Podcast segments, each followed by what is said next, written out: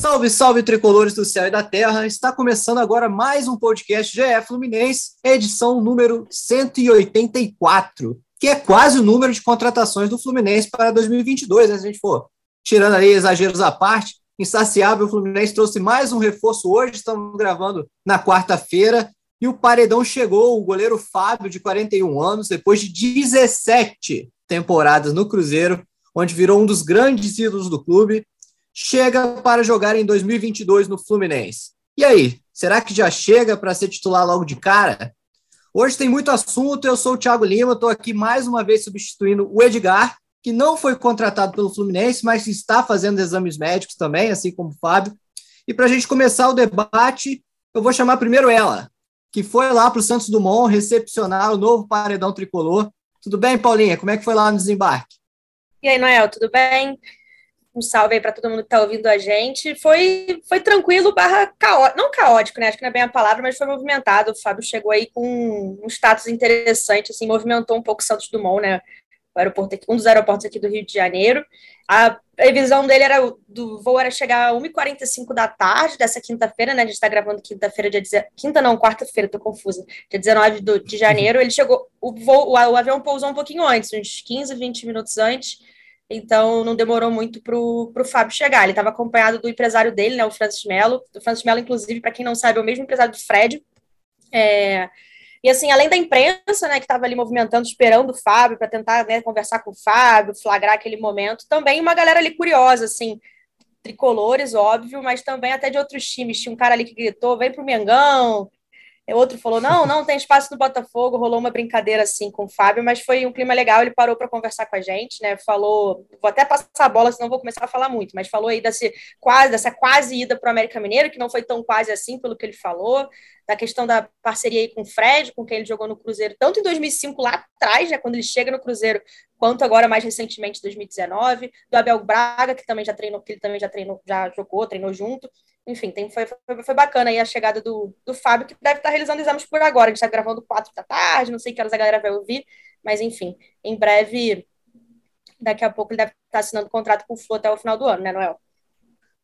É isso, é isso. Fábio Fred, que tinha uma boa relação no Cruzeiro, e a gente soube que o Fred, inclusive, fez lobby no Fluminense pro, pro, Fábio, pro Fábio vir para cá, né? Quer falar, Bolinha? É, até antes de passar a bola, eu tô falando muito hoje, desculpa, gente, mas é eu tava trocando uma ideia com o Francis assim, falei, e aí, o Fred fez um lobby, brincando assim, né? Aí ele não falou que sim nem que não, mas falou, ó, oh, tá feliz pra caramba que, que, o, que o homem chegou, sei lá o quê. Enfim, despistou um pouco assim, mas tá, tem essa parceria aí dos dois e rolou um lobby, como rolou do, do, do Fred pro Felipe Melo também. Enfim, então, Fred curtindo das contratações do Flu também para 2022. É isso. E quem trouxe a notícia ontem, né, do Fábio, em primeira mão, foi ele, que é a voz da torcida tricolor no GE, Gabriel Amaral, lá no Raiz Tricolor, o canal dele no YouTube. Tudo bem, Gabriel? Teve muito trabalho ontem? Cara, estava. Nem fiz exercício, de tão cansado mentalmente. Mas eu queria abrir aqui, você falou um negócio me chamou a atenção. Desde ontem está me chamando a atenção disso, eu parei aqui agora e pesquisei para poder falar aqui na abertura do podcast. Fernando Henrique, Léo Moura, Zé Carlos, Antônio Carlos e Mineiro. Maciel, Marcão, Ramon e Juca, Rodrigo Tiuí e Edmundo. Sabe, vocês conseguem entender o que, que é isso ou não? Ninguém se habilitou. Posso falar? É Posso tentar?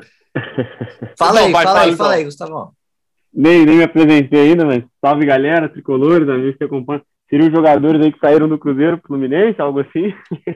Não, Não. essa escalação Fábio chegou ao Cruzeiro no dia 20 de dezembro de 2004. O Fluminense jogou no dia 19 de dezembro de 2004 com essa escalação.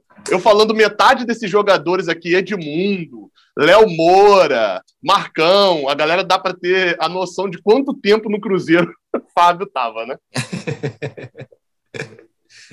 É isso. O Gustavão já se apresentou e Gustavão, você também que cobre o dia a dia do Fluminense aqui com a gente. E ontem também estava de noite aí nessa apuração frenética. Como é que, e como é que você sentiu, ô, ô, Gustavão, o termômetro da torcida nas redes sociais com essa contratação? Estava ansioso para falar, deu um tiro na água feia agora. Uma correria insana também, né? Uma correria danada. É, eu acho que ficou bastante dividido, né? torcedores dizendo, ah, Fábio não, Fábio não, está com muita idade, mais um jogador com idade elevada. Outra parte também falando, ah, precisa de um goleiro, um goleiro que passe confiança, que consiga pegar pênaltis, um dos grandes, uma das grandes críticas aí voltadas ao Marco Felipe, né? É, mas ficou meio que dividido. É o que eu me surpreendi e algo que eu já vinha acompanhando, até a esposa, é, a família da minha esposa, né? Ela é mineira, galera ali de Uberaba, Vinicim, o, o Reginha, galera, turma toda lá, que acompanha muito o Cruzeiro, os caras são fanáticos mesmo no clube e ficaram muito chateados, né? Quando o Fábio saiu do clube e assim que ele acertou com o Fluminense, a gente começou a comunicar isso na imprensa, eles vieram mandar mensagem, falaram, ó, oh, fizeram uma grande contratação, o Fábio é um grande goleiro, mandaram muito bem, apesar da idade, e isso me surpreendeu, né? O carinho com o goleiro, eu acho que ninguém fica tanto tempo em um clube como ele ficou, né? 17 anos no Cruzeiro, sendo tão querido, é, passando tanta confiança e deixando tanta saudade, né, com a saída dele, mesmo com 41 anos de idade. Então, acho que, além dessa divisão no Fluminense, acho que chamou bastante atenção esse fato da torcida do Cruzeiro ainda continuar abraçando o goleiro, mesmo após a saída dele. É, em, em relação até essa questão com o Cruzeiro, eu acho que torcida do Cruzeiro às vezes até queria ele ali no América Mineiro, né? Que não é bem um rival do Cruzeiro, o rival é o Atlético. Acho que ele vindo para outro time grande, disputando competições, vai, pode até ser que role um ciúme aí na torcida do Cruzeiro mais para frente, mas vamos ver como é que vai ser isso. Para a gente abrir o debate aqui, queria começar logo então com a pergunta: Fábio ou Marcos Felipe? Quem começa a temporada como titular, na opinião de vocês? Gabriel, você que teve, que deu a notícia ontem, quem que você acha que começa? Então, a, é, vamos de opinião ou de, ou de Abel? É, só para poder saber. Porque assim. vai dos dois, a, vai dos dois. A informação inicial que eu tenho é que há, há uma disputa. Chega como disputa. Nem Fábio uhum. teve garantias de ser titular e nem Marcos Felipe também já sabe que vai para o banco. É, Marcos Felipe já sabe que vai ser mantido, por exemplo. Mas de início, pelo menos hoje, o jogo contra o, sei lá, em Bogotá é hoje, é, Abel iria de, de Marcos Felipe é a escolha inicial dele mas pode mudar, óbvio. Mas eu, sendo bem sincero, eu acho que de início, eu acho que a, eu ainda iria de Marcos Felipe. E vou falar por quê, pensando em meio de temporada. Se Fábio assumir a titularidade, você tirar Fábio para colocar Marcos Felipe ali é muito mais difícil do que você fazer o movimento inverso numa, numa má fase, por exemplo. Então eu iria, de início, eu manteria o Marcos Felipe, obviamente, é, numa decisão de pênalti, não teria nenhum medo, nenhum receio, não teria hipótese de eu não repetir. Se eu fosse o treinador, a Holanda 2014, né, contra a Costa Rica, mas, para quem não lembra, né, a Holanda troca o goleiro e bota o Tim Cru para poder pegar dois pênaltis, e eu não teria a hipótese de, de, de não repetir isso. Então, eu, eu começaria, ainda começaria com o Marcos Felipe, mas de início, eu acho que eu faria meio que um teste ali de, de revezar mesmo. Acho que os primeiros jogos, apesar do goleiro precisar de, de depender muito de ritmo de jogo, a gente sabe disso, mas acho que os primeiros jogos, como é uma sequência muito grande de quarto e domingo, eu usaria pelo menos as sete, oito primeiras rodadas do Carioca, com um, uma, de repente um agarrando na quarta, outro agarrando no domingo, fazendo um revezamentozinho assim. Acho que para os dois seria muito bom. É, Talvez isso abalaria um pouco o Muriel, né? Não sei como é que ficaria, mas isso é um outro assunto, né? É. Bom, passar a bola então. Paulinha, e você? O que, que você acha? Quem vai ser titular?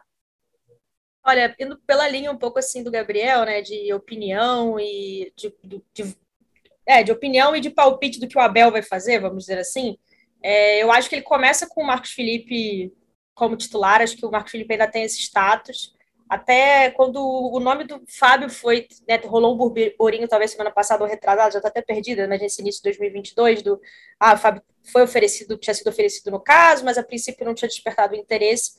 Pelo que a gente soube, até o Abel estava contente com, com, as, com as opções de goleiro, né, principalmente Marcos Felipe terminou o ano titular, mas também com, com o Muriel. É, o, que não, o que não desmerece nada a chegada do Fábio, pelo contrário, mas que ele estava satisfeito e acho que ele termina, até conhecendo, a gente conhece um pouco do Abel, de vestiário, tudo mais, eu não sei se ele já sacaria assim o Marcos Felipe depois de um ano e meio aí de titularidade no, no Fluminense. Isso é um machismo do que o Abel vai fazer. Mas a opinião, eu tô até vou, vou bem parecido assim com o Gabriel, é, mas assim acho que nos jogos grandes, para além de pênalti, eu tentaria, um, eu colocaria um Fábio, assim, da vida. É, eu até, um momento, um, abro um parênteses, tem a questão da idade, óbvio que, que é um, um, é uma questão a ser discutida e analisada, mas eu achei uma boa contratação para o Fluminense, pensando assim, num um ano de contrato, né? Não é um contrato longo nem maluco que o Fluminense em outras, outras épocas fez com alguns jogadores. O Fábio é muito experiente, chega de graça.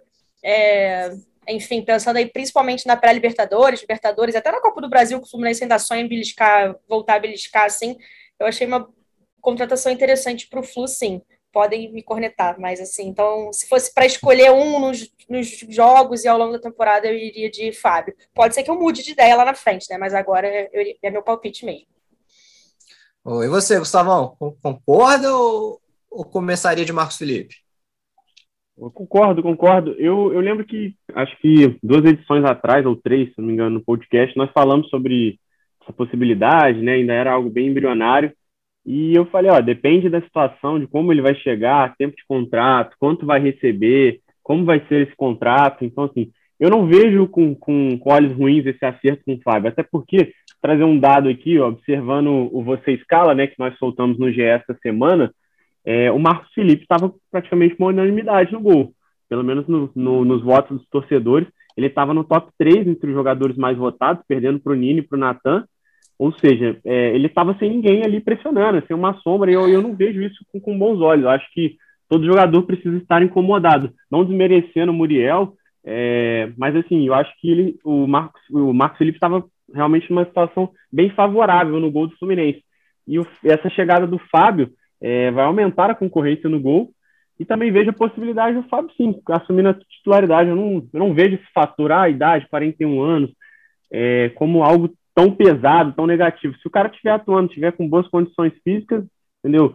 É, acho que depois a gente vai levantar esse debate aqui, mas se a gente for falar de idade aí, quantos jogadores se destacaram aí na última temporada, até pelo Atlético Mineiro, com uma idade mais elevada, até pelo rival aí do Fluminense também, o Flamengo, conquistaram títulos nos últimos anos.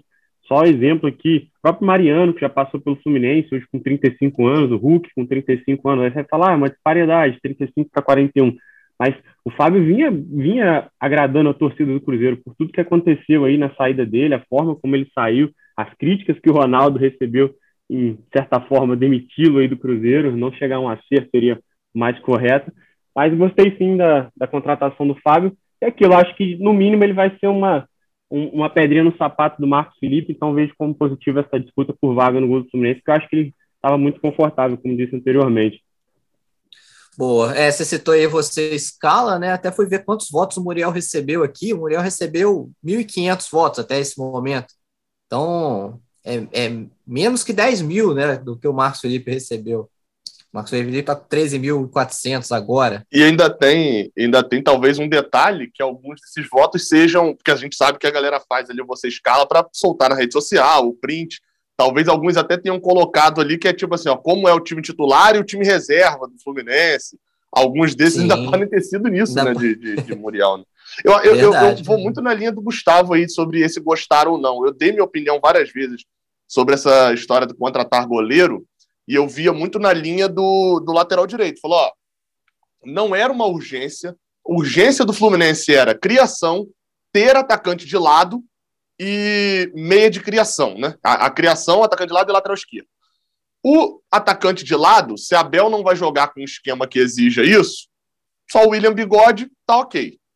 O meia de criação veio que é Natan, né? É, e você tinha, tem a contratação de dois laterais esquerdos, ainda traz um zagueiro para ser uma possível reposição de uma saída de Nino, né? Que não aconteceu ainda, mas pode acontecer.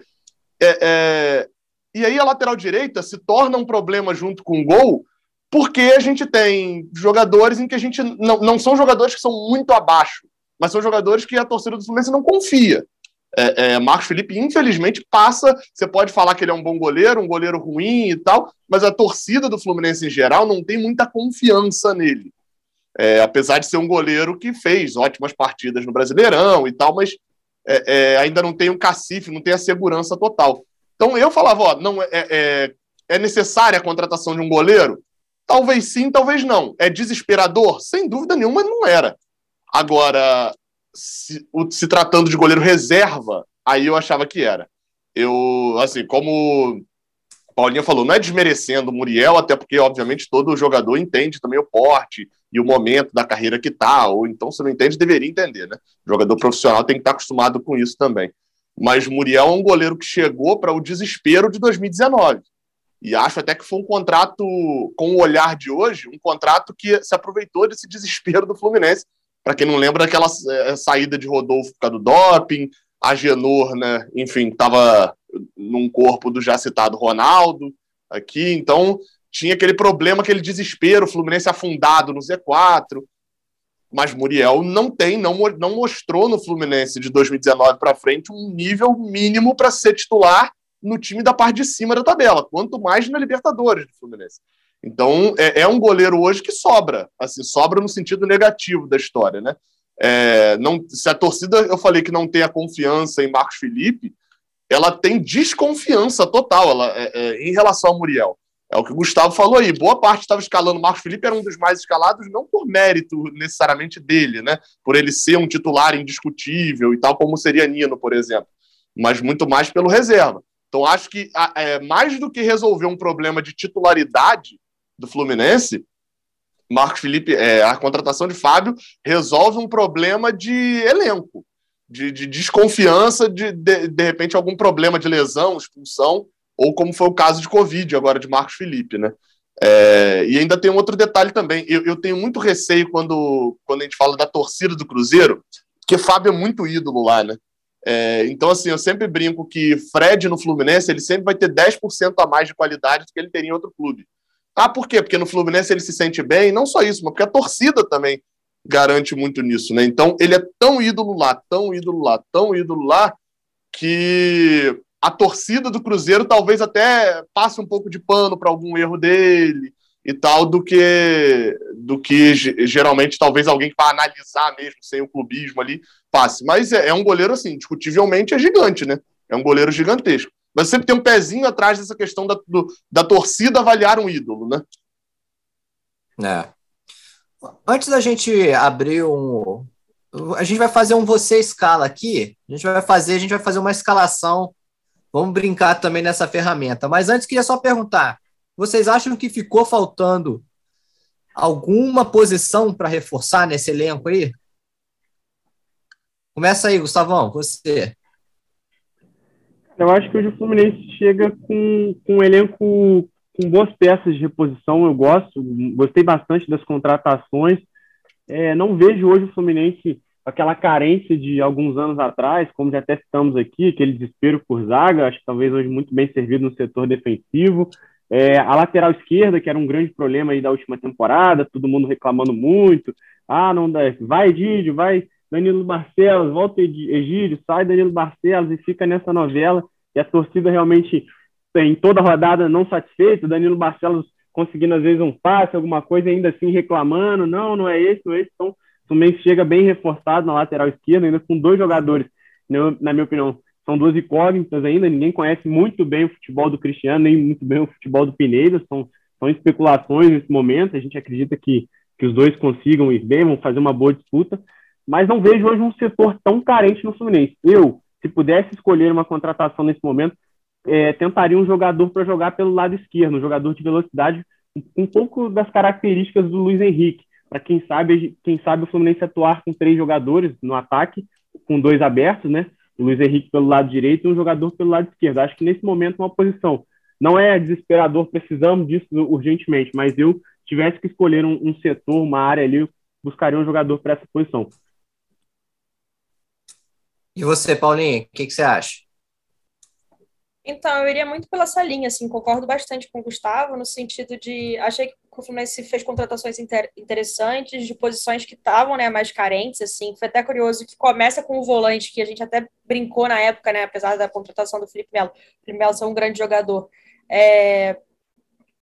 era melhor, a posição que o Fluminense estava ali mais farta de boas opções, mas, assim, em algum momento ali eu fiquei preocupada do Flu não, não se movimentar por um meia, traz o Natan, aí os lateral esquerda com duas opções, um centroavante aí para uma para ser um substituto do Fred, não só substituto, né? E acho que é um nome muito mais de peso do Cano do que em comparação à Bobadilha e a Bel ano passado. É, gostei da contratação do Bigode, mas eu também senti falta. O zagueiro David Duarte foi interessante. É, eu senti falta, talvez, de um jogador também mais velocidade, né? A gente tem o Luiz Henrique ali que joga pela direita, foi um dos destaques do Fluminense da temporada.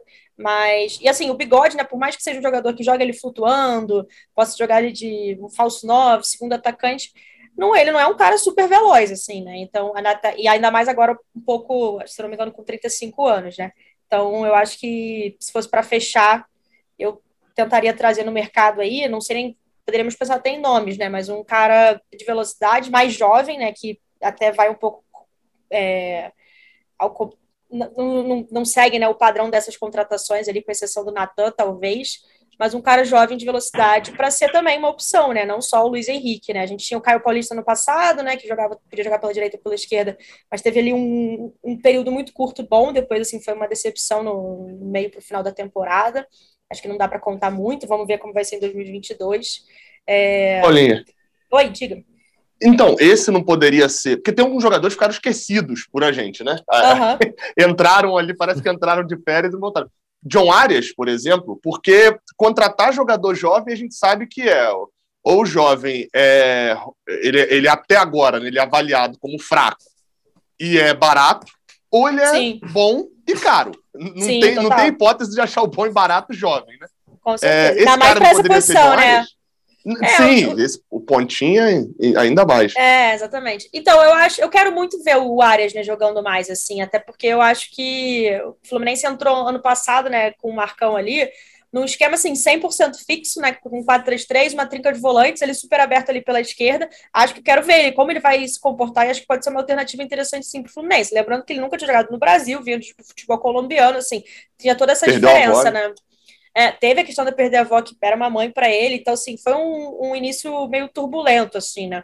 Mas acho que pode ser uma opção mesmo, assim. Mas é, eu acho que no início do ano, eu tinha a impressão que no inío de. E daí tem o Biel também, né?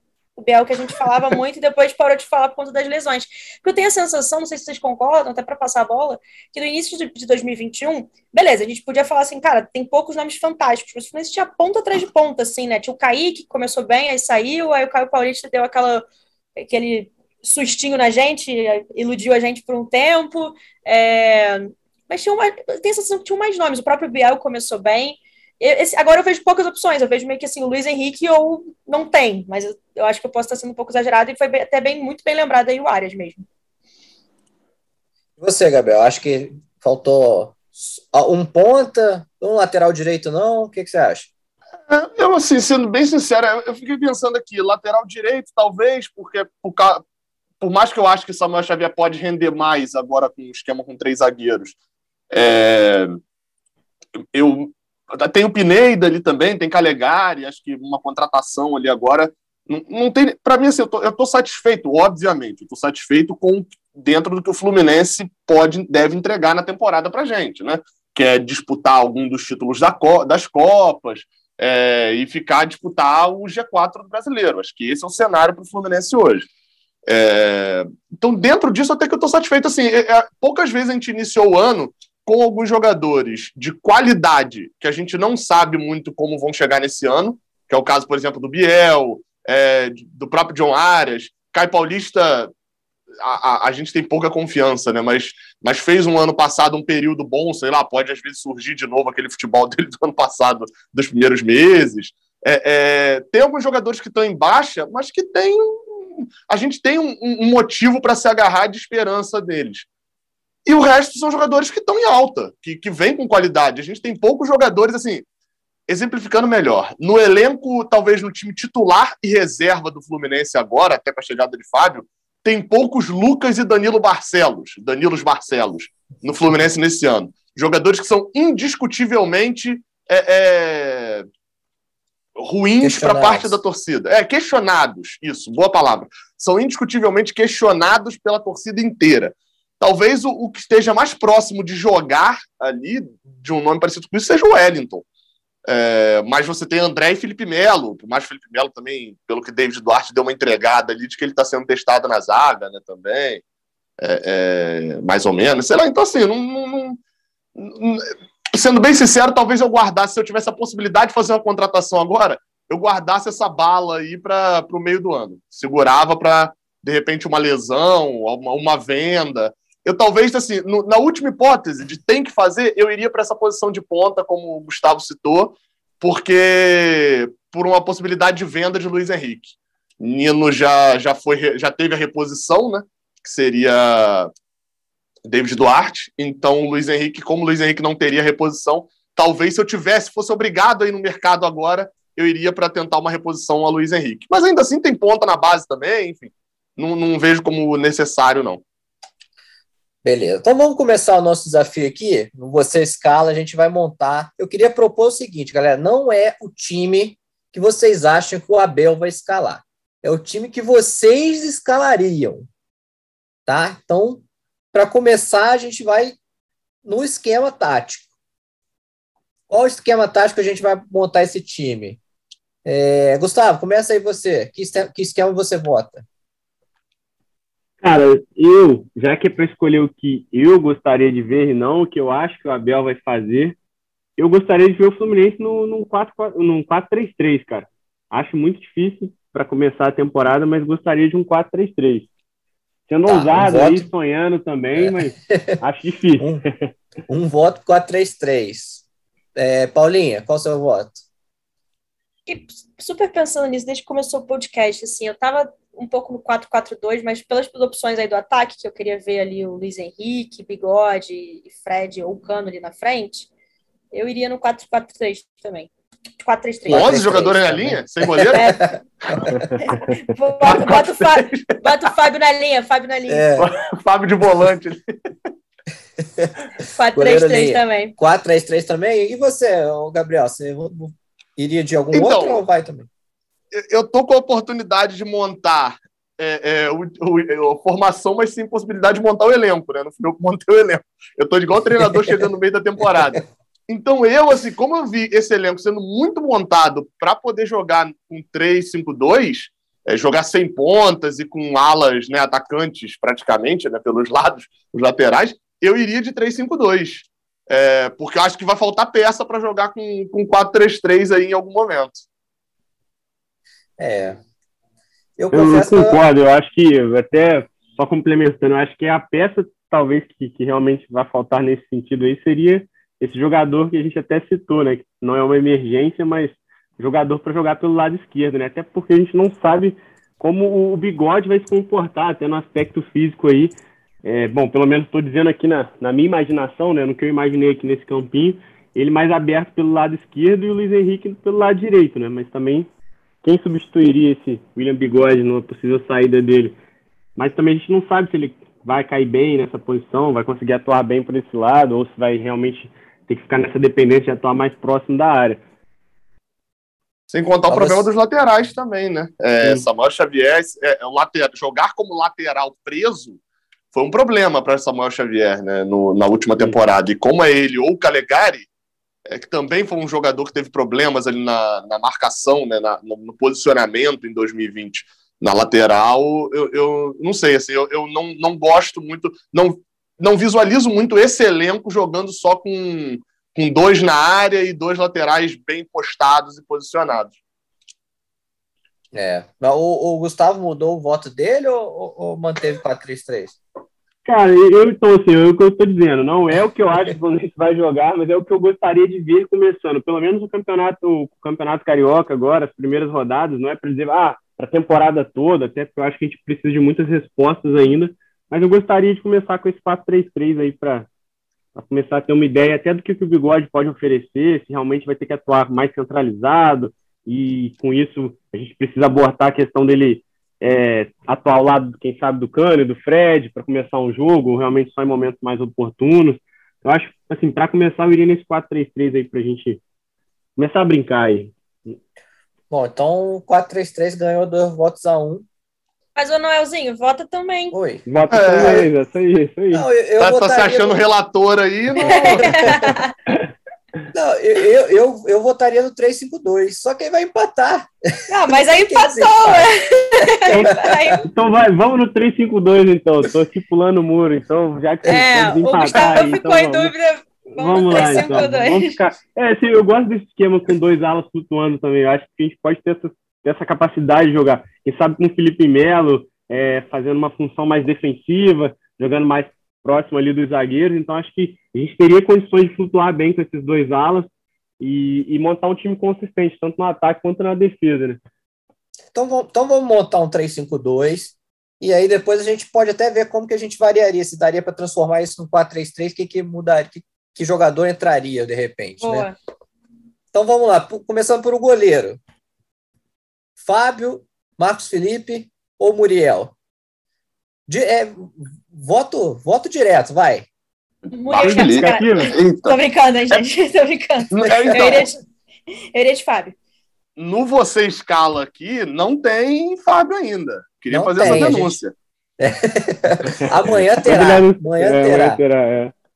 Não tem foto com a camisa do Fluminense ainda. Né? Bom, não- vamos fazer o seguinte, então. Eu tinha até falado questão de campeonato carioca. Fluminense para pré-Libertadores agora. Chegou a hora de jogar pré-Libertadores. Ah, mano. o time da pré-Libertadores. Tá Time valendo. da não- pré-Libertadores. Isso Beleza, aí. então. Vamos lá. Fábio, Fábio. E aí? Olha, é, o bom é o e aí? Vai lá, ué. Você não votou em Vai lá, nada. então, Fábio. Fábio também, então. Dois votos pro Fábio. Ah, eu vou te falar que essa, pra mim, é uma das maiores dúvidas, tá? É, É. Eu iria de Fábio, vai. Vou de Fábio também. E você, Noelzinho? Mesmo que já tenha vencido, mesmo que tenha vencido o Fábio. É. Mesmo Unanimidade, Fábio- então? Vou de Fábio também. Boa. Unanimidade, então, Fábio. nessa. É, Então vamos lá. Vou botar aqui o Pedro Rangel como se fosse o Fábio, né? Não tá no você escala ainda. Gustavo Ramalho aí, ó. É. O cara vai ser escalado como se não houvesse amanhã. É, e nossos zagueiros? Vamos votação então dos três zagueiros de uma vez só. Vamos lá. Gu- Gu- Gustavo. Não, eu fui o último, né? Mas eu vou ser sempre o último. Gustavo, fala você. Quer que eu comece, então? Então, beleza. Já que nesse esquema aí eu colocaria o Felipe Melo de zagueiro, cara. Iria com Nino, Acho- Felipe acho que é Melo e David né? Braz. É, eu iria igual o Nino, Gustavo. Felipe Melo e David Braz. Então, eu Ah, acho que aí, até. eu- Ah, eu vou só discordar de um, então. Acho que Nino e Felipe Melo é, é, é fato. Uhum. né? É, a dúvida é David, a, a dúvida É, é, qual David David, né? É, isso aí, Eu, então, eu acho que até lá David Duarte já ganhou essa posição de David Braz. Então, eu iria de David Braz, de David Eu- Duarte. eu concordo com o Gabriel, com você, Gabriel. Só que assim, eu realmente assim, é um palpite meu, porque eu não acompanhei tanto a série B assim do David Duarte nem nada, e eu gostei dessa reta final do David Braz. Por isso que eu voto no Braz, mas assim, eu acho super cabível e possível isso que você tá falando. Mas enfim, eu vou pelo que eu vi, vou no, no Braz, sabe? Concordo Uhum. com Não, e eu acho que a Abel o deve começar assim, assume. inclusive. Eu acho que o David, Ar- David Duarte vai conseguir essa vaga também, mas eu acho que por tudo que apresentou no fim da temporada, eu acho que a confiança, até esse espírito guerreiro, tudo mais que, que o Braz conseguiu despertar, eu acho que iria com ele também. Por ser, eu assim, lembrando que a gente está falando de um jogo de pré-libertadores, né? Então, é um jogo que a gente, não- É. a gente pode errar o menos possível, então eu colocaria Experiência, né? É, sim. É. É, eu também, também iria ainda de Braz aqui. Vocês estão que querendo subir a média de idade do Fluminense. Eu tô só de olho. Bom, vamos lá, então, seguindo agora para o meio de campo. E aí, o meio de campo, eu primeiro pergunto: quantos volantes nesse meio de campo? Pode ir livre, acham? né? Pode ir Livre? livre, assim. É, Eu não, tirando o Ganso, Ah. sendo bem sério, eu não vejo o Natan como esse 10-10 todo, não. Vejo ele quase que como um Iago Felipe com um passo à frente. Bom, então vamos lá. O- os três no meio de campo, sem contar os alas, né? A gente vota nos alas depois? Isso, pode ser. Pode ser, Né? Então vamos lá, os três no meio de campo. Começa você agora, Gabriel. Vamos lá. André, Natan e Iago. Pra mim, esses três. Uhum. É, eu também, sem, sem nem Eu- tirar nem pôr. Vou no Eu meio. também não preciso nem falar nada, então acho que não teria outra opção. Pô, então André, Natan e Iago. Show. Eu também, também vou, vou- vou- iria com esses três aí. Procurando o Iago aqui, pronto, foi. Então nas alas, Paulinha, na esquerda. E direita, vai os dois. Então, na direita eu iria com o Luiz Henrique, né? E na esquerda, cara, acho que eu iria com o Cristiano aí para ver qual o que que dava isso aí, sabe? Das opções que temos hoje em dia. Uhum. Vai lá, Gustavo. Cara, complicado, complicado. Então, eu acho que eu manteria é, nossos dois laterais mesmo, cara, para fazer essa flutuação aí, os dois Samuel Xavier e colocaria o Cristiano também, um, um de cada lado. Eu vi muita gente até no, no Você Escala colocando o Pineda na direita, né? Lembrando que ele é destro, então, mas ele uhum. atua na esquerda também. Mas iria com, com esses dois aí flutuando, o Cristiano de um lado e o Samuel Xavier do outro, isso. Mas também pensando muito em dar oportunidade para o Calegari, mas vai, ficaria com o Samuel Xavier de imediato. Você, Gabriel? Vou com os, os relatores, é, porque no final das contas aí, eu acho que esse esquema mais ofensivo pede justamente laterais mais rápidos e com mais chegada à frente. Samuel Xavier tem isso. Agora, é, no, no Cristiano a gente só sabe de informações, né? Mas pelo menos aqueles vídeos ali que é o máximo que a gente pode ter, né? Ele tá sempre jogando muito avançado. Então, acho que pode, pode ser esses dois mesmo. É, mas queria ver Marlon. Assim, fica o asterisco, o asterisco aí para mim. Eu queria ver Marlon também, mas fico com Cristiano e Samuel. Eu iria de ser Cristiano e Samuel. Cristiano Samuel. É, a Paulinha tinha votado, votou o Luiz Henrique, né, no lugar Não, de é, Samuel. Era, era Samuel. Ah, era Samuel mesmo? Não, não sei porque eu falei Luiz Henrique. Eu tava até pensando, eu falei Luiz Henrique ou Samuel, até ia te interromper para perguntar isso, sabe? Não, Samuel e Cristiano. Não, mas é porque tem, eu já vi muita escalação de fato sim, assim, sim, sim. com Luiz Henrique de ponta. Inclusive, eu gostaria de, de, de, ver como que funcionaria isso na prática, né? Mas. Cara, mas eu, eu acho é... que ia é. ficar meio, tipo, ia ficar ousado, né? Sei lá. Mas... Ousado. Bom, vamos lá. Então, venceu aqui Samuel Xavier na ala aqui, junto com o Cristiano. Bom, então, agora os dois atacantes, quem seriam? Eu acho que o Luiz Henrique já, já ganhou, né? Me antecipando aí. É, é. Cara, eu, eu, assim, eu quero deixar bem claro que eu vejo o Fred ainda com muito potencial para ajudar o Fluminense. Não, não tô descartando ele no time titular. Mas eu acho que o Cano chega pedindo passagem, cara. Eu gostaria de ver o Cano e o Luiz Henrique.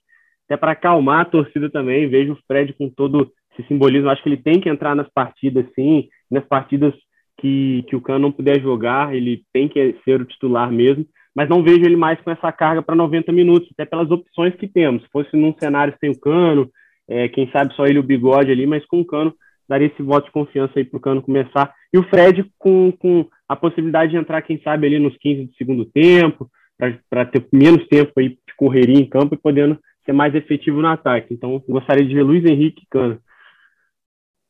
E aí, gente? Paulinha?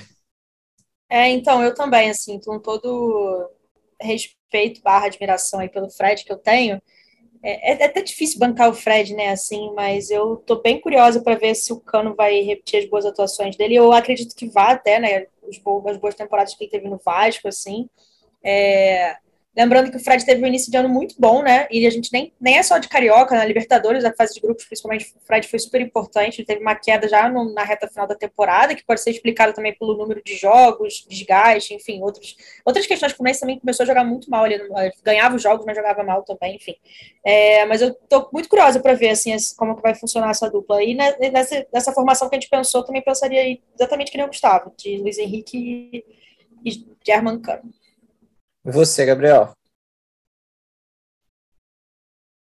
Olha, é, te falar que a, o Fluminense dessa vez, considerando a, as duplas que sobraram aí, são boas, né? Porque se você botar qualquer dupla que você bote, né? Um mais de velocidade, outro mais centroavante.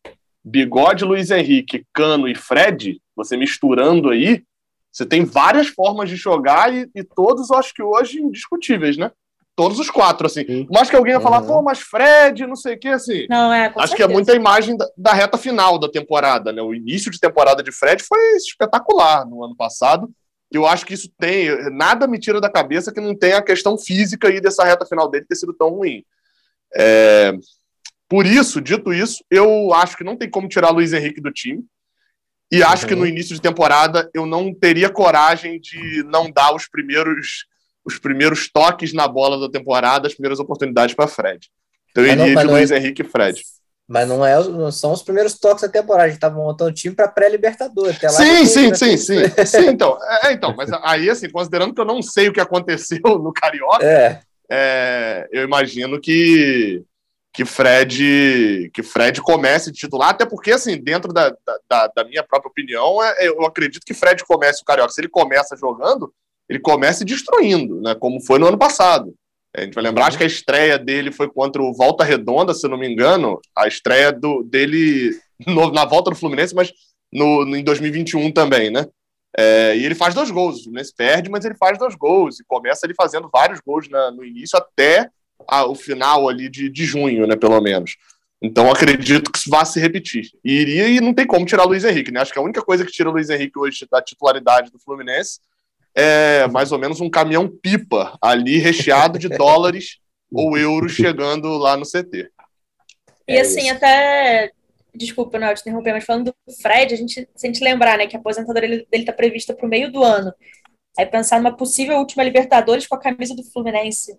Até só estou sendo contraditório com a minha própria opinião aí de colocar o cano, mas e não colocar o Fred em campo chega a ser quase um essa, é, acho que é sacanagem por tudo, assim, né? Com o jogador. Não sacanagem, né? Mas enfim, seria até esquisito, assim, com o jogador e com a torcida. Então, eu teria muita dificuldade de barrar o Fred, mas assim, é porque eu realmente estou curiosa para ver o Cano em campo, sabe? Com a camisa do Fluminense. É, é e, e, é o time que a gente. Não é o que a gente acha que vai ser, é o que a Sim, gente claro. escalaria, né? E, e, eu acho que vai ser o Fred, mas eu também escalaria o Cano, acho. Eu, eu, eu quero muito ver essa dupla também, Luiz Henrique e Cano, acho que tem tudo para encaixar bem. Bom, então, sendo o Cano, a gente fechou aqui o time com o Pedro Rangel, fazendo as, fazendo as vezes de Fábio, Nino, Felipe Melo, David Braz na zaga, André, Natan e Iago no meio, Samuel Xavier e Cristiano de alas, e German Cano e Luiz Henrique no ataque. Isso está dando, deixa eu ver, e a a gente calcular a média de idade aqui disso, Hum, com cano ficou quanto? Vou pedir ajuda aqui a Marcela, nossa, nossa editora que estava calculando aqui.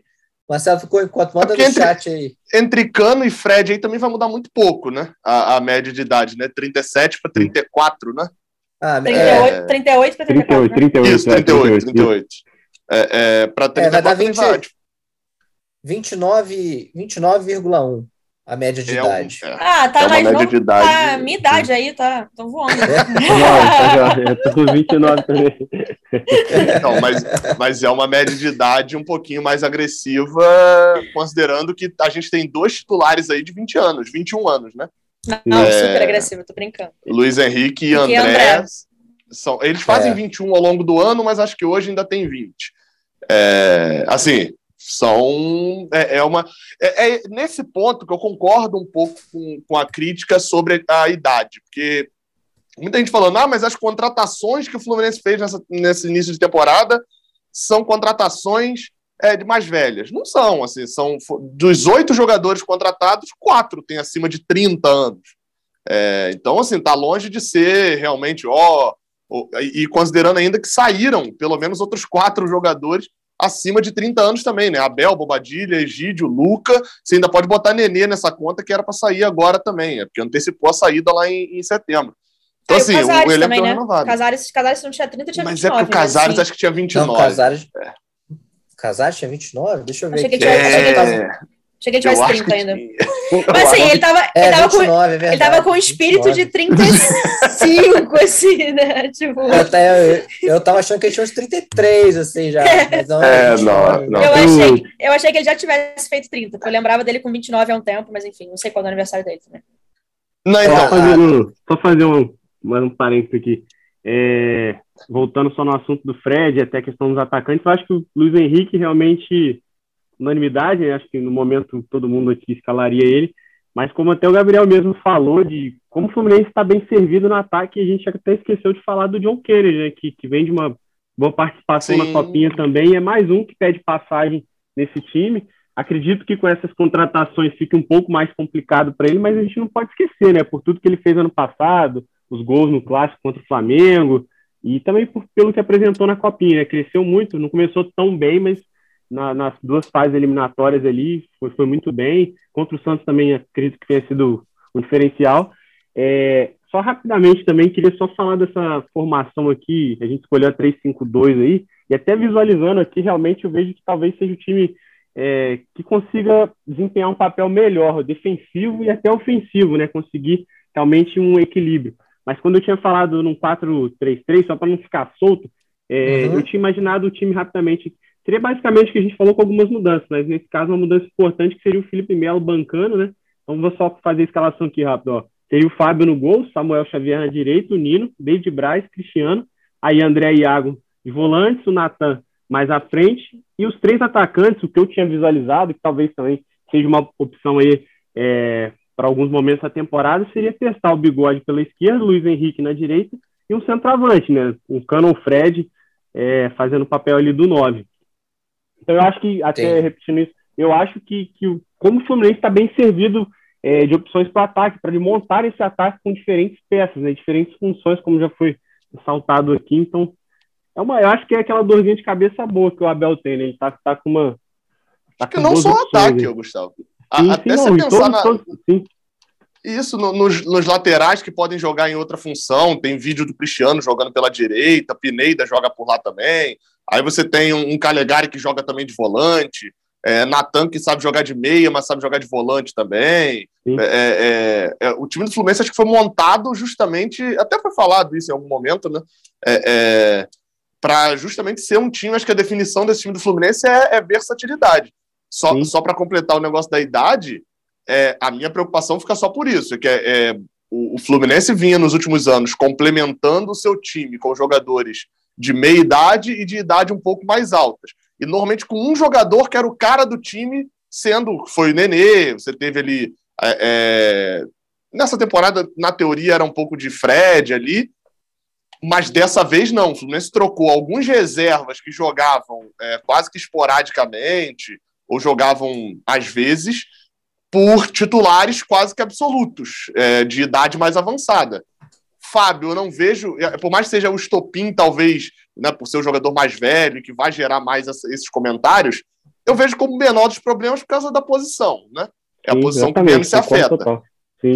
Mas, mas o, o, o, fator titulares, eu acho que pesa um pouco se você botar a média de idade do Fluminense do ano passado, trocando para esse ano é, é, Danilo Barcelo para o Cristiano não faz muita diferença, mas você troca um Felipe Melo e André por um Martinelli e André, ou Nonato e André, é uma diferença grande. Você trocar ali também um ataque que tinha na outra ponta um Gabriel Teixeira, um John Arias, e dentro da lógica que vai entrar agora um Natan, alguma coisa assim, também aumenta um pouco a idade. Me preocupa um pouco, assim, a titularidade. Só que, como a gente falou, né? Isso pode mudar, né? Isso pode mudar Sim. também ao longo da temporada. E John Kennedy, eu acho que o, o 3-5-2 favorece muito, porque eu acho que ele rende muito melhor jogando ao lado de um centroavante. Ele jogando sem ser ponta.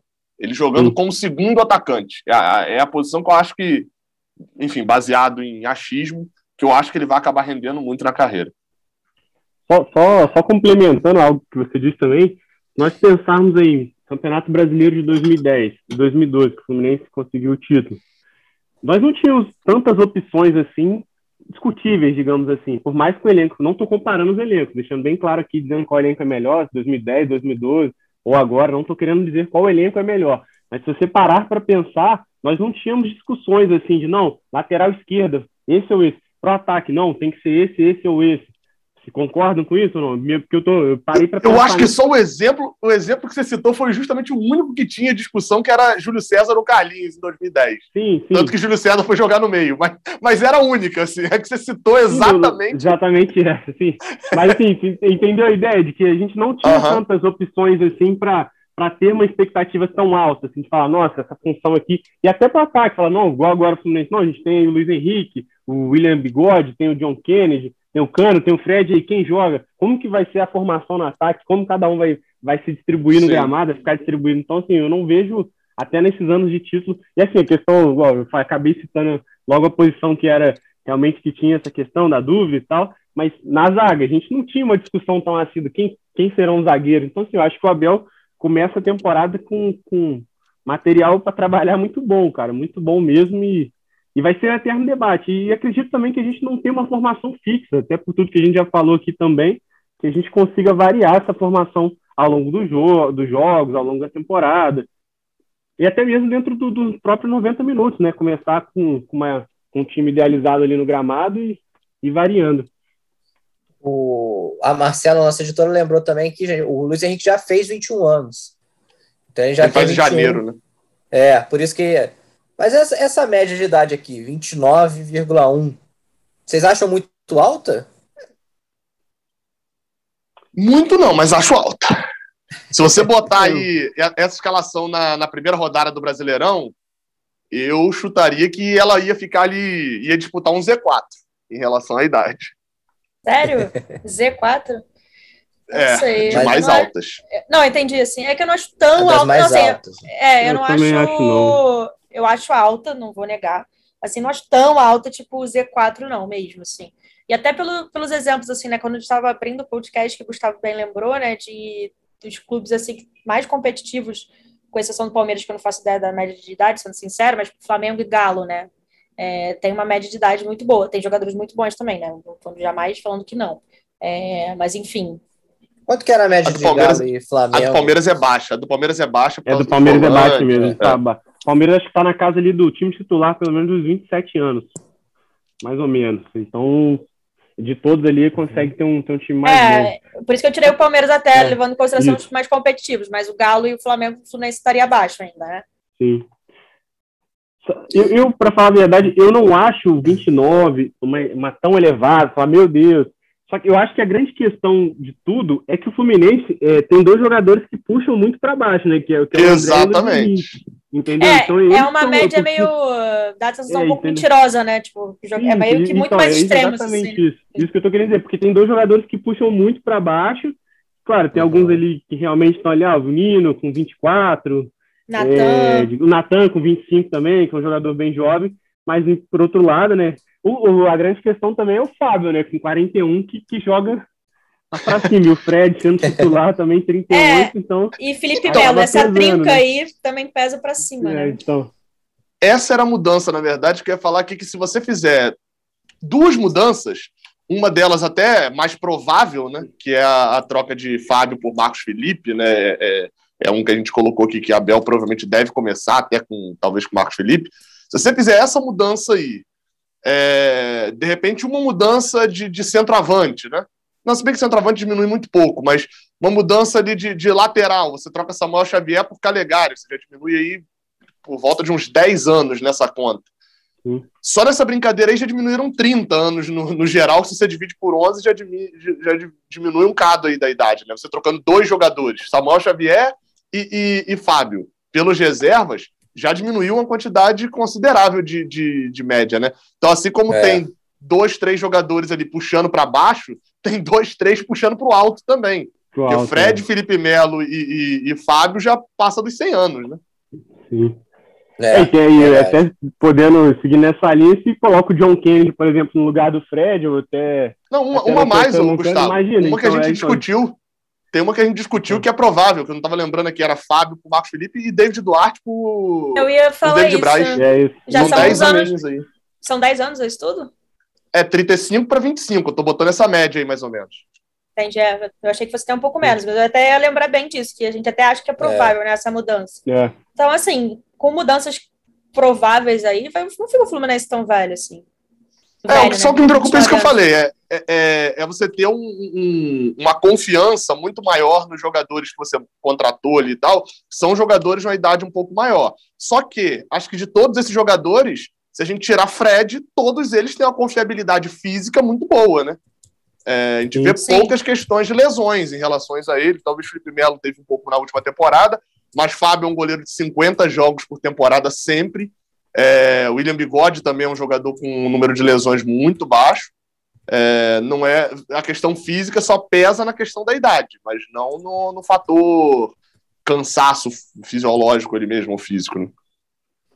É. Eu, eu, é. eu, acho que só, só complementando, eu acho que é, eu acho que o grande o grande x da questão em si, acho que não é nem em si, é, falar em, em si, em si, perdão, é, é não falar da idade somente, eu acho que é a questão física mesmo, acho que a gente tem que martelar isso.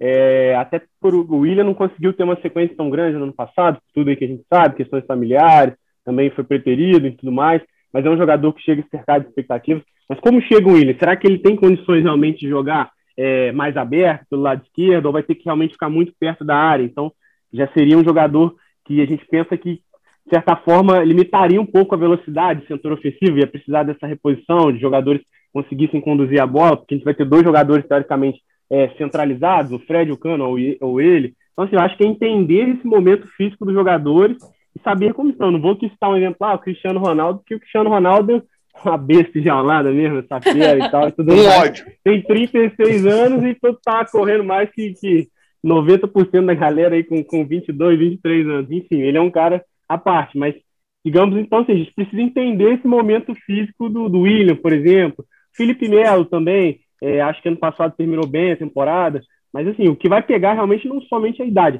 Do Fábio, cara, até o que o Gabriel falou, eu não me preocupo tanto com essa questão da 41 anos. Eu acho que assim, até pela função dele no gramado, não vai ser exigido no sentido de ter que ficar correndo, subindo, avançando. Claro, estou desmerecendo a função do goleiro, dizendo que não tem um desgaste físico, mas assim, se ele realmente chegar bem, numa condição física boa, pode ajudar muito, né? Então acho que a questão é essa, não somente a idade, mas o que esses jogadores podem oferecer na parte física. Bom, você falou, ah, a gente tem que ver como que chegam esses jogadores fisicamente.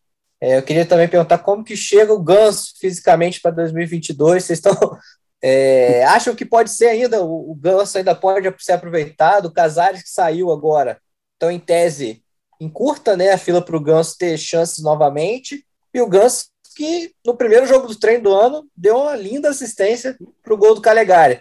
Vocês ainda acreditam no Ganso? Então, eu sempre vim aqui defendê-lo, mas eu confesso que minhas, minhas, minha defesa se esgotou. Assim, acho que é um jogador tecnicamente muito bom. É, acho que teve a infelicidade de sofrer uma lesão num jogo que ele estava bem até. Começou a temporada 2021 bem, né? No Carioca, teve até aquele teste lá como jogando no ataque, enfim. Mas, sinceramente, eu não acho que seja jogador que o Fluminense tenha que contar para jogos grandes ou que vai ser decisivo e diferente esse ano. Eu acho que, assim, pode dar uma linda assistência num jogo X, pode. Mas, assim, acho que eu não, eu não aposto mais no Ganso, assim.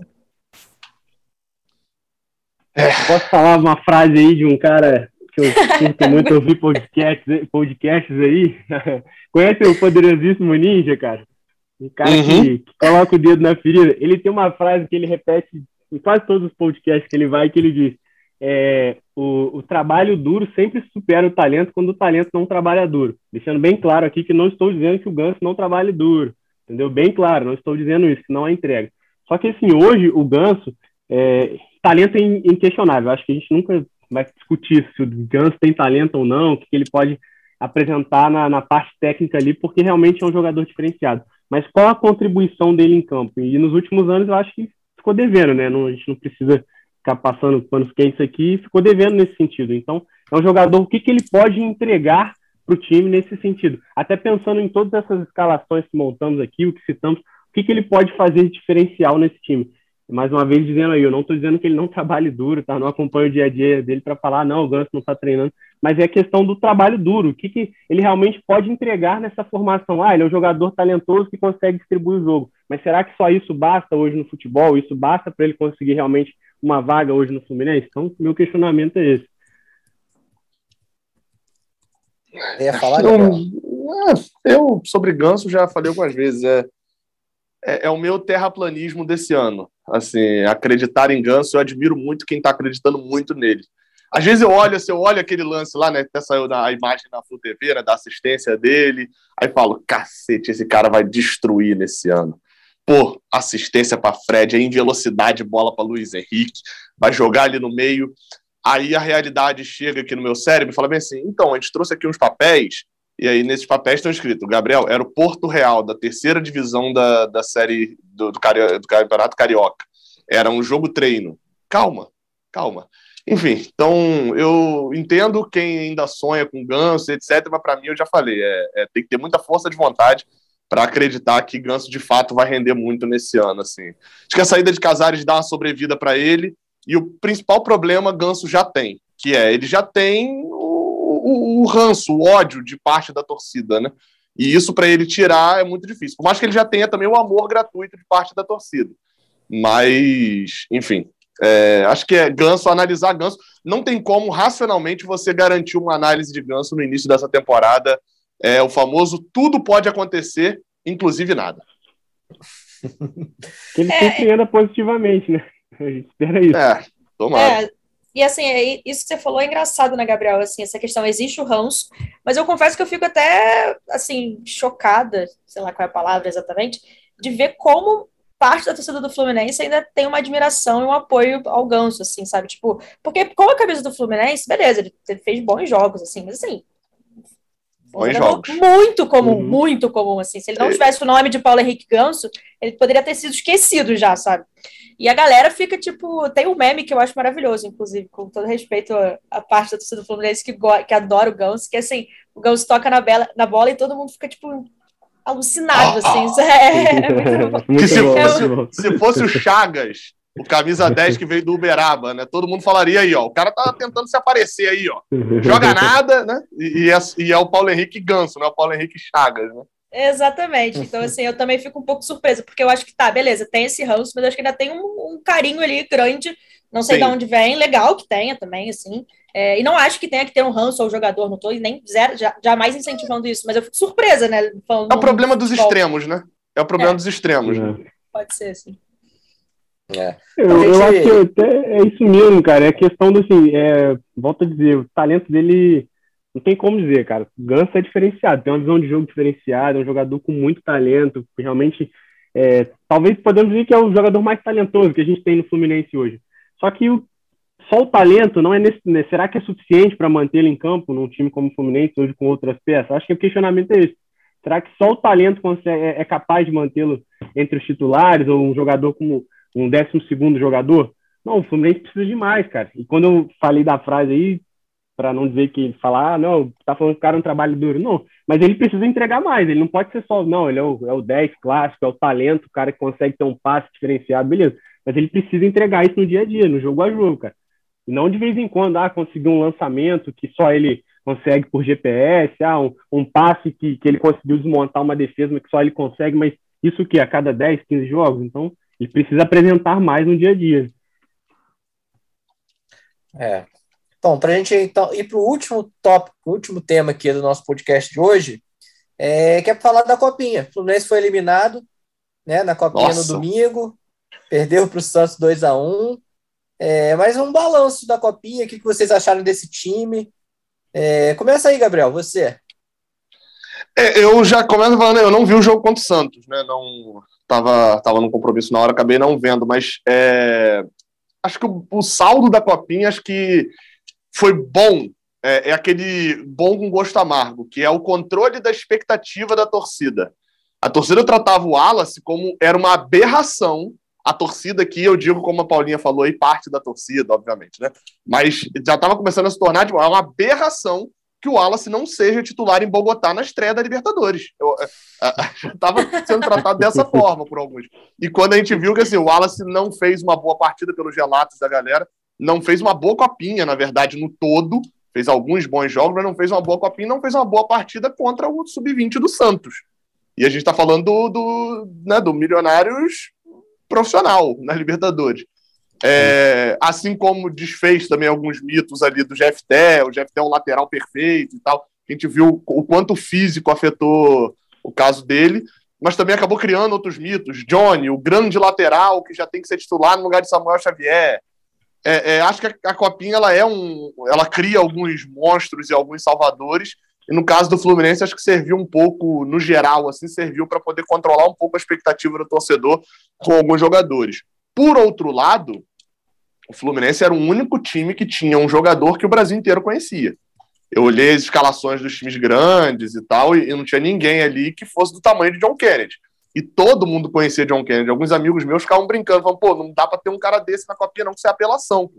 É, é, um cara que já jogou do profissional na forma como ele já jogou, isso é apelação e tal. Ficavam brincando ali. É, e pelo menos John Kennedy correspondeu. É, teve um primeiro jogo ali não tão bom e tal, mas sai com números bons e com desempenhos bons, parecendo às vezes uma estrela solo no, no time, né?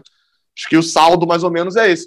De decepção, eu vou colocar assim uma decepção com vírgulas, né? Mas é, é, o Eduardo Oliveira. Eu esperava um pouco mais taticamente do time do Fluminense. Achei algumas ideias inovadoras, mas que não funcionaram, e depois um, um mais do mesmo ali. É, o Paulinho, Gustavo, vocês viram o jogo? Eu O que vocês acharam da campanha? É, assim, eu acho que esperava-se mais de uma forma geral, né? Até quando desce os meninos, né? É, o próprio Wallace que o Gabriel falou, o John Kennedy, Matheus Martins. Matheus Martins é um, né, que a gente, que eu achei apagado, assim, apesar de ser um jogador que eu vejo muito potencial. É, acho que esperava-se mais e, e pega um Santos, assim, que, é, fisicamente falando, parecia que estavam em categorias diferentes, assim, né? Assim, isso que eu achei que o Fluminense sentiu muito, além de eu acho que assim, a campanha em si eu esperava mais, até de alguns jogos. A gente teve até discussão, né? O gramado horroroso, algumas questões assim para também a serem analisadas. Essa questão do técnico que o Gabriel citou, concordo, sim. Eu também acho que esperava mais, assim, talvez uma variação tática maior. É, mas eu fiquei um pouco assustada nessa questão do Santos, assim, da, da, da disparidade física de tamanho dos atletas, que eu acho que acabou contando bastante ali para resolver o jogo. É, eu tinha estava na torcida e numa expectativa de, de, ver o Fluminense avançando mais, assim, né? O Fluminense que já ganhou tantas vezes a copinha, mas que há muito tempo não ganha. E eu acho que criou um frenesi, digamos assim, né, por parte da torcida, com a, como eu disse, com a descida de alguns jogadores que a torcida já gosta e já aposta, né? Já até volta e meia pede para entrar em jogos do profissional. É, então, para mim, ficou um sentimento de eu esperava mais em geral apesar de ter bons nomes, assim, né? Eu acho que o John Kennedy mais uma vez, né? O Alexander, que a gente até deu uma, uma nota ao longo da, da copinha, né? Que tá, estava sendo monitorado já para pelo Grupo City. Enfim, é, acho que são uns, uns, destaques aí, mas em geral eu esperava mais, assim, do Flu nessa copinha. Posso falar? Gustavo? Eu achei que o Fluminense também fosse chegar mais longe, cara. Eu tava com, com bastante expectativa em cima do time. Eu achei que o time ia conseguir ficar perto ali, pelo menos da final, chegar realmente da final, eu colocaria o Fluminense como favorito. E vou muito no que a Paulinha falou, cara. Eu acho que até ao longo do jogo, né? Você mesmo, né, Noel, falou bastante sobre isso, essa disparidade, não, não no sentido físico de, ah, não, os jogadores não estão com preparo físico, mas na questão do físico, do porte físico, né? Exato, jogadores é. do Santos muito grandes e parecia que estava jogando realmente com um time de, de, de, uma categoria de base bem inferior, assim, uns meninos bem, bem menores. É, Fluminense, acho que até mesmo no jogo contra o Santos, que não foi o pior, não foi, foi realmente foi o pior jogo. Eu ia falar da, da primeira partida, porque na, part, na, primeira partida o Fluminense ele criou oportunidades, mas não conseguia marcar, né? O gol não saía. E depois disso cresceu bastante. Mas contra o Santos, o time até ali no, no fim do jogo, é, após fazer uma partida bem fraca, é, sofreu muito com essa questão do porte físico também é, conseguiu mostrar essa recuperação que vinha mostrando nos outros jogos. A minha sensação ao, ver os jogos do Fluminense é que parecia que o Fluminense tinha um poder de recuperação muito grande, né? E a qualquer momento poderia decidir, até com, com o Mambrito também entrando, sendo mais uma opção. O John Kennedy realmente, eu acho que é o grande diferencial dessa geração, é, dos jogadores que, que disputaram a Copinha, e é um jogador que, por tudo que já fez no profissional também. Então, assim, eu, eu, eu fiquei frustrado porque achei que o Fluminense iria além mas acho que na futebol a gente não pode falar assim, né? Futebol é ingrato e a gente pode ficar falando, ah, sim, sim, sim. Se o Fluminense realmente tivesse pegado outra equipe, talvez tivesse conseguido ir mais longe, porque eu acho que sofreu realmente nessa questão. Foi falado aí pela Paulinha, eu também falei do, do porte físico, né? O time sofreu muito com isso. É, eu comentei isso pra, no, no, no, grupo, a gente, no dia, né, vendo o jogo, eu falei, cara, parece jogo de profissional contra a base, cara que o Fluminense não conseguia agredir o Santos. O Santos Sim. não perdeu o controle do jogo em nenhum momento no primeiro tempo ali. É, aí, a partir do momento que o Fluminense conseguia ficar mais com a bola, não conseguia agredir o Santos. Então, o Santos não deixou de ter o controle do jogo em momento nenhum. Ah, quando, no segundo tempo, quando sofre o gol, aí o Fluminense até tentou um abafa final. Mas, assim, me chamou muito essa questão de, de, de diferença física mesmo, de um time para o outro. E quem eu, eu destaco que, que conseguiu encarar bem essa diferença física foi o John Kennedy. E o John Kennedy mesmo é um, é um garoto baixo para enfrentar grande, cara, zagueirões, né? Zagueiros grandes, mas pô, ele conseguia, ele botava mesmo o corpo, saía trombando, tinha que ser derrubado na falta, o Santos parou muito ele na falta. Mas ele conseguia incomodar. E o, o Alexander, cara, por mais franzino que seja, o Alexander me surpreendeu muito. É, eu já sabia que ele era bom, claro, durante o campeonato, mas principalmente nesse jogo contra o Santos, eu acho que ele não se intimidou, sabe? Jogadores que a gente chamou atenção, chamou atenção ao longo da competição, como o Johnny, fez boas partidas na lateral direita, mas sentiu demais a questão física contra o, contra o Santos, não conseguiu criar nada.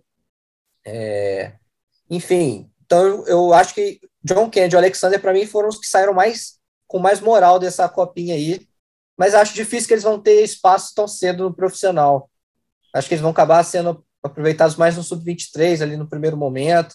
A gente tem que ver, ver como que vai ser isso, né? Porque o Fluminense contratou muito bem nessa janela, mas isso teoricamente vai tirar um pouco o espaço aí dessa garotada, né? Bom, vamos entrando então agora na reta final do nosso podcast e é hora de despedida e despedida oficial. É... Queria anunciar, este é o último podcast da Paulinha, que está deixando a gente essa semana, vai para um outro desafio aí da carreira e vai deixar muitas saudades.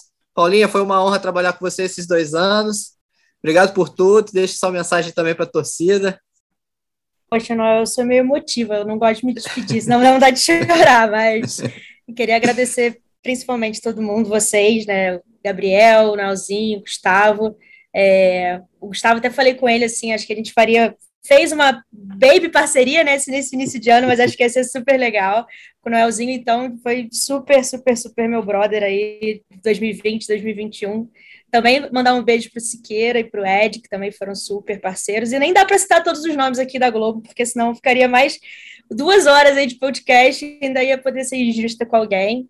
Mandar um beijo para Marcela também, que está editando com a gente hoje. É, mas assim, faltam palavras mesmo, lembro de muita coisa legal. Queria agradecer a torcida, foi muito especial cobrir o Fluminense nesses dois anos. É, fiz dois anos agora em janeiro, né? Dois anos e alguns dias. Inclusive, eu lembro do dia, foi 6 de janeiro, assim, então foi uma data que me marcou, 6 de janeiro de 2020. É, ainda tem esse restinho de semana aí para aproveitar, vou tentar estar junto, assim, mas está começando a bater nostalgia forte, né? Eu fui lá buscar o Fábio, falei, putz, vai ser a última, será? mas estou muito feliz, assim, por tudo que aconteceu e espero que ele continue muito feliz com as coisas que vem pela frente. Obrigada mesmo, gente segue interagindo com, com, com, a gente lá no Twitter, marcando tudo. E vai virar corneta, né? Vai cornetar a gente agora, vai mudar de lado. Nossa, agora vai ser bom demais. É só, só, só, a parte fácil. Mas jamais Gustavão, corneteria vocês. Posso, posso mandar meu recado para ela também? Claro, já falou bastante. É, não, mas, mas Gustavão, deixa seu recado, mas eu já vou te avisando que sem a Paulinha eu vou te colocar dobrado para trabalhar nos próximos plantões, tô, tá? Só, só vendo. te avisar. Olha, eu, eu, falei com ela, fica aquela pontinha de dor pelo fato de saber que é uma grande perda para nós, né? Pela parceria, eu conheço Paulinho já há alguns anos também, por mais que não, não fosse setorista, eu já trabalho também no Grupo Globo há um tempo. Então, assim, fica aquela dorzinha, mas falei, não tem nem como sentir essa dorzinha por saber que ela está indo para algo muito legal também, que vai ser muito bom para a carreira dela. Falei muito isso para ela também no privado. Olha, você é sensacional, então só vou, Deus tem muitas coisas boas para você. Então, assim, brilha, entendeu? Porque seu caminho já, já está traçado. Deixará somente saudades aqui, muitas saudades, porque sabemos da profissional que você é, da sua capacitação, de tudo que você já fez também, de cobertura. Os torcedores, eu tenho certeza que sentirão muito a sua falta também. Então, brilha, porque você é uma pessoa, uma luz muito grande, uma pessoa sensacional. O dia a dia contigo aí sensacional também, super fácil de lidar. Então, sei que seu caminho está só se abrindo, muitas coisas boas por vir. Fiquei até embarrado que é complicado. Vai lá, Paulo, Não, sorte que, sorte que eu falei antes, senão se eu começar a falar aqui vai dar ruim. queria Gabriel. muito, queria muito, mas será para boas coisas também, tenho certeza. Gabriel, valeu, obrigado pela participação aí. Quer deixar uma mensagem para Paulinha também? Pô, fiquei até sem graça, o Gustavo falou bem pra cacete aí. É. É, é, é, aquele momento que, tipo, a pessoa chega, sua tia chega com um presentaço, aí chega outra tia, pô, trouxe um bilhete aqui só e tal. Não, pô, brilha, brilha que você tem o dom, brilha que você tem o dom, solta mais. Não, agradecer até mesmo, acho que eu vou até mais por esse lado aí, a Paulinha, é, é, todo esse período aí, um ano, praticamente um ano, né, que eu tô, tô aqui também no, no junto com, com vocês do GE, Fui pego até agora também, né, de surpresa. Muitas mudanças nesse início, por mais que a Paulinha esteja realmente saindo, né, o, o Siqueira foi só uma mudança de mais de setor. É, enfim, e agradecer por, pela, por toda a moral, desejar aí também que, que Deus te abençoe nesse, nessa nova jornada aí agora, então. E vai estar só do lado das cornetas. Essa é a melhor parte, né? É, eu aqui no podcast rapaz. também sou mais polido e tal, mas é muito bom estar do lado só de quem corneta. Já, já fica esperto lá, o, o Gabriel, no, no, no Raiz Tricolor, quando você pintar Paulo Carvalho lá nos comentários, as cornetas, já vai saber. Vou, vou fazer até um fake no Twitter, é. sabe? ô, ô, Nel, fazendo até uma brincadeira falando disso, esses dias a gente recebeu um comentário, deu até risado, né, de, que, de um torcedor falando, torcedor, enfim, no auge ali do momento, ele falou, vocês é que acabam com o Fluminense. Eu falei, caramba, meu, a gente tem o poder de acabar com o Fluminense nesse momento, enfim, é. a gente respeita também, aceita, mas Rapaz, vamos ficar de olho na Paulinha aí, monitorando os perfis dela pra saber se Os é perfis é bom demais. É, é, vamos ficar de olho, é. Daqui a pouco ela, vocês acabam com o Fluminense. A gente já sabe que se vier uma dessa aí. Brincando, é. Paulinha. Vai que vai, Deus contigo. Bom, é isso. Gabriel, te vejo no, no Luso Brasileiro, quinta-feira que vem. Olha, muito provavelmente. Eu não sei se você me vê, porque o jogo é à noite, a iluminação de lá não é muito boa, né? Essa, mas mas devo, devo estar sim. Esse ano, é, é, acho que já falei aqui, não sei, mas minha esposa está grávida, né? Então esse ano as viagens diminuem um pouco, mas na estreia ali pelo menos vou estar. E depois vou dar uma, uma diminuída nesses estádios do Rio de Janeiro, ainda mais no uso brasileiro, que para eu que moro aqui em Rio Bonito é, meu amigo, é chão. É, é, é uma contramão gigante ir lá para a Ilha do Governador. Mas, mas devo estar tá assim. E, e é uma piada até que eu tinha pensado aqui que o Siqueira mandou esses dias aí, de que o Fluminense é. não conseguia sair de Matão lá na Copinha, né? Era a caverna do Matão. Então, aconteceu igual o desenho, né? Saiu do Matão, acabou o desenho, né? Saiu, saiu da caverna do dragão, acaba o desenho. Então foi nessa aí mesmo. Hashtag volta Matão. Então, mas o herdeiro é para quando, Gabriel? Vai nascer quando o herdeiro? É para é julho. É para julho, mas aí as obrigações começam cedo, né? Bom, já, já diminuem os. os... É, é julho e eu tô até com medo, né? Porque já até tô com medo porque a chance de nascer dia 2 de julho é a mesma de nascer dia 21 de julho. E aí eu não vou nem dar as explicações aqui, não, porque o torcedor é. do Fluminense talvez guarde essas datas. Eu tô com medo aí do que pode pintar. É isso. Então, vamos, vamos deixar acontecer. Deixa mais para frente. Deixa mais para frente. Não, só então é fazer é isso, um lembrete, só um ah. lembretezinho aqui. Eu vou, mas eu volto. Eu tô, não é chinelinho, não, mas já, já estava programado. Ah, é? Saindo de férias também. É todo mundo? Tá é, todo mundo. É, tá, tá, tá Noel agora, é o Noel. Cobra o Noel agora só. Porque... Saiu, não, Noel ficou sozinho. É, é uma se despedindo, outro é de férias, outro licença paternidade. Mas eu volto. Cara, vocês só me abandonam. Isso, a, a barca verdadeira é essa, né? Barca do Fusão, é. é. A barca do Fluminense. Mas, ó, Mas pensa, então, é, só, é. eu e o Gustavo, a gente tem 29, já cai um pouco a média de idade do Fluminense, é tá isso. Tá então é isso, galera. Semana que vem a gente volta para falar tudo da estreia do Fluminense no Carioca. Fluminense enfrenta o Bangu no dia 27, quinta-feira, 9 horas da noite, lá no Luso Brasileiro. É, não está na, na, tabela da CBF ainda, mas vai ser o jogo vai ser lá no estádio Luso Brasileiro, na Ilha do Governador. E possivelmente já com o chinelinho do Edgar de volta aqui na apresentação do podcast. Esse podcast tem a edição de Marcela Marques, a coordenação de Rafael Barros e a gerência de André Amaral. Valeu, até a próxima. Tchau. Washington pra bola, Washington de pé direito.